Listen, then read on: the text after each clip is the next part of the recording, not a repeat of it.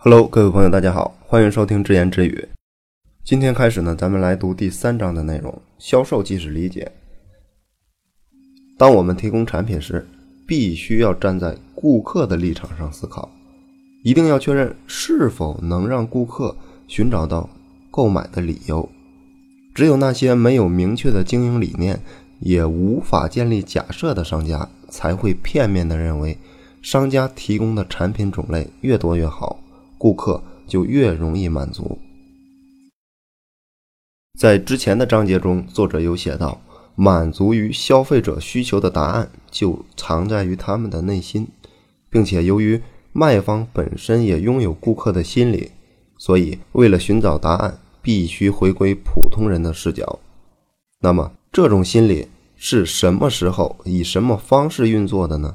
铃木敏文对消费者心理进行深入的解读。这个之前啊，日本的这个消费税税率面临着两次调整。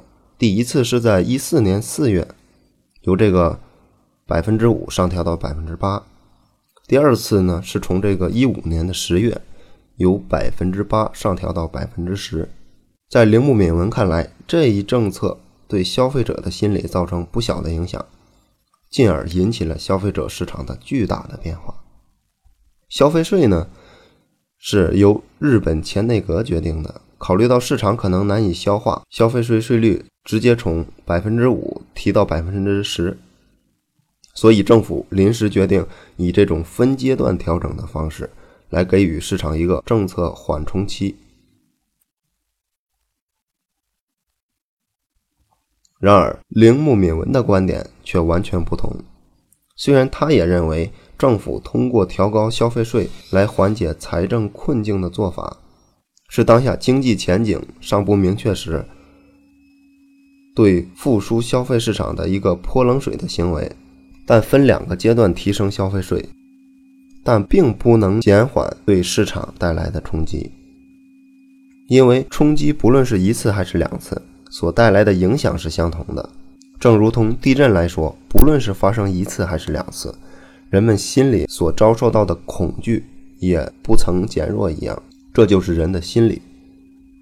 九七年，政府把这个消费税从百分之三调到百分之五，消费市场一下就跌入了冰点，常年的一蹶不振。在零四年，当政府规定零售市场的标价必须把消费税计算在内，以总额的形式呈现后，虽然税率本身并没有发生任何变化，却仍然对消费者产生了影响。由此可见。日本人对税的反应非常的敏感，所以这个调高税率的时机非常重要。如果一定要调整，铃木敏文觉得，与其分成两个阶段，倒不如一次性的就调完，避免拉长战线，扩大影响市场的时间。用咱们的话来说，就是长痛不如短痛嘛。相比第一次冲击，不过政策的制定方。并没有充分的理解到这个接受者的心理，并没有充分的理解到普通大众的心理所想。同时，对于这一次的消费税的提升，政府还制定了特别的措施法，就是禁止商家推出标有“消费税返还”字样的促销。因为根据宣传和广告法的相关规定，促销中不能出现带有“税”这种字眼的表达，但可以出现与消费税增率相同的百分之三的降价促销。听说这一规定是为了防止零售从业者违规转嫁消费税上调部分的现象，但这其实也是全然不理解消费者心理的做法。九七年。这个消费税税率从三提到五的时候，市场因此陷入低迷。当时为了帮助伊藤洋华堂脱离萧条的经营状况，我在第二年提出了开展返还百分之五消费税的促销活动。就像书中前面所说的，董事会的绝大多数成员听了我的建议，就像听到了天方夜谭一样，觉得不可思议。那时候。即使让营业部门为产品贴上降价百分之十甚至到二十的这个打折的标签，对销售情况都没有任何的提升作用。所以大家一致的认为，区区百分之五的促销不足以激起浪花。虽然我据理力争，但是董事们坚决的不同意。于是呢，我只好退而求其次，提出。那就不如拿去年消费市场跌入冰点的北海道来做试点吧。结果活动一经推出，立刻的引起了当地顾客的热烈反应。公司当即决定，从第二周起把返还消费税的促销活动推广到全国。最后，营业额同比上年增长了百分之六十，其中销售靠前的大多是单价好几万日元的高客单价产品。突破萧条返还消费税的宣传中。包含了反消费税征税的意义，所以促销的事件和包含反消费税征税的故事性，引发了顾客的共鸣，刺激了他们对前一年消费税税率提升的潜在抵制。从那以后，其他的零售企业也开始追随我们的脚步，在全国范围内普及了返还消费税的促销手段。为什么同样的促销？却是不一样的结果呢？因为现实中的消费者经常会做出违背于经济合理性的行为。如果把返还百分之五的消费税改为降价百分之五促销的话，说实话不太会引起顾客的反响。即使两者的实质是相同的，表现形式的不同，也会促使人来做出不一样的决策。零八年九月，在雷曼兄弟宣布破产之后，触发了全球性的金融危机。伊藤洋华堂超市推出的摆脱萧条计划，也就是现金返利大促销，又一次证明了这一观点。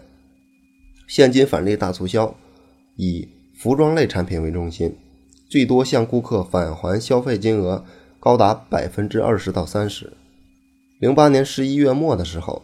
第一轮促销得到了消费者非常好的评价，杨华堂又接着推出了第二、第三轮。当返还率达到百分之二十时，购买一万日元商品能够优惠两千日元。从逻辑上计算，这其实相当于打了八折，并且相对于于八折的促销，现金返利的这个活动还需要顾客先在普通收银台。交款结算，然后再持商品小票去另外一个特设的收银台来领取现金。人多的时候又不得不排起长队，既花费时间又消耗精力。然而，当顾客收到两千日元返利时，就会有许多人对身边身为卖方的我们说谢谢。可如果是一万日元的商品直接打八折。同样是为顾客节省两千日元的话，一般没有人会在收银台说一声谢谢。发生雷曼事件的同年，原油价格再创新高，汽油价格呢也随之节节攀升。针对这一情况，伊藤洋华堂也适时的推出了赠送汽油优惠券的活动。活动期间呢，顾客的购物金额达到五百日元以上，就可以获赠一张每升优惠十元的汽油券，最多可以。优惠五十升，其实逻辑上这个活动等同于九折的促销。根据经济学中的这个理论呢，两种方案理应带给消费者同等的满足度。然而，赠送汽油优惠券的活动期间，全店的营业额却比却比上年增加了百分之二十，这是单纯的降价促销远远不能达到的效果。像这样，消费者的行为并非完全受到理性驱动，相反，在很大程度上是关乎于心理因素的影响。另一方面，虽然卖方习惯从理性的角度来判断分析问题，但必须要牢记的是，千万不能站在理性的世界来看待心理因素驱动的顾客。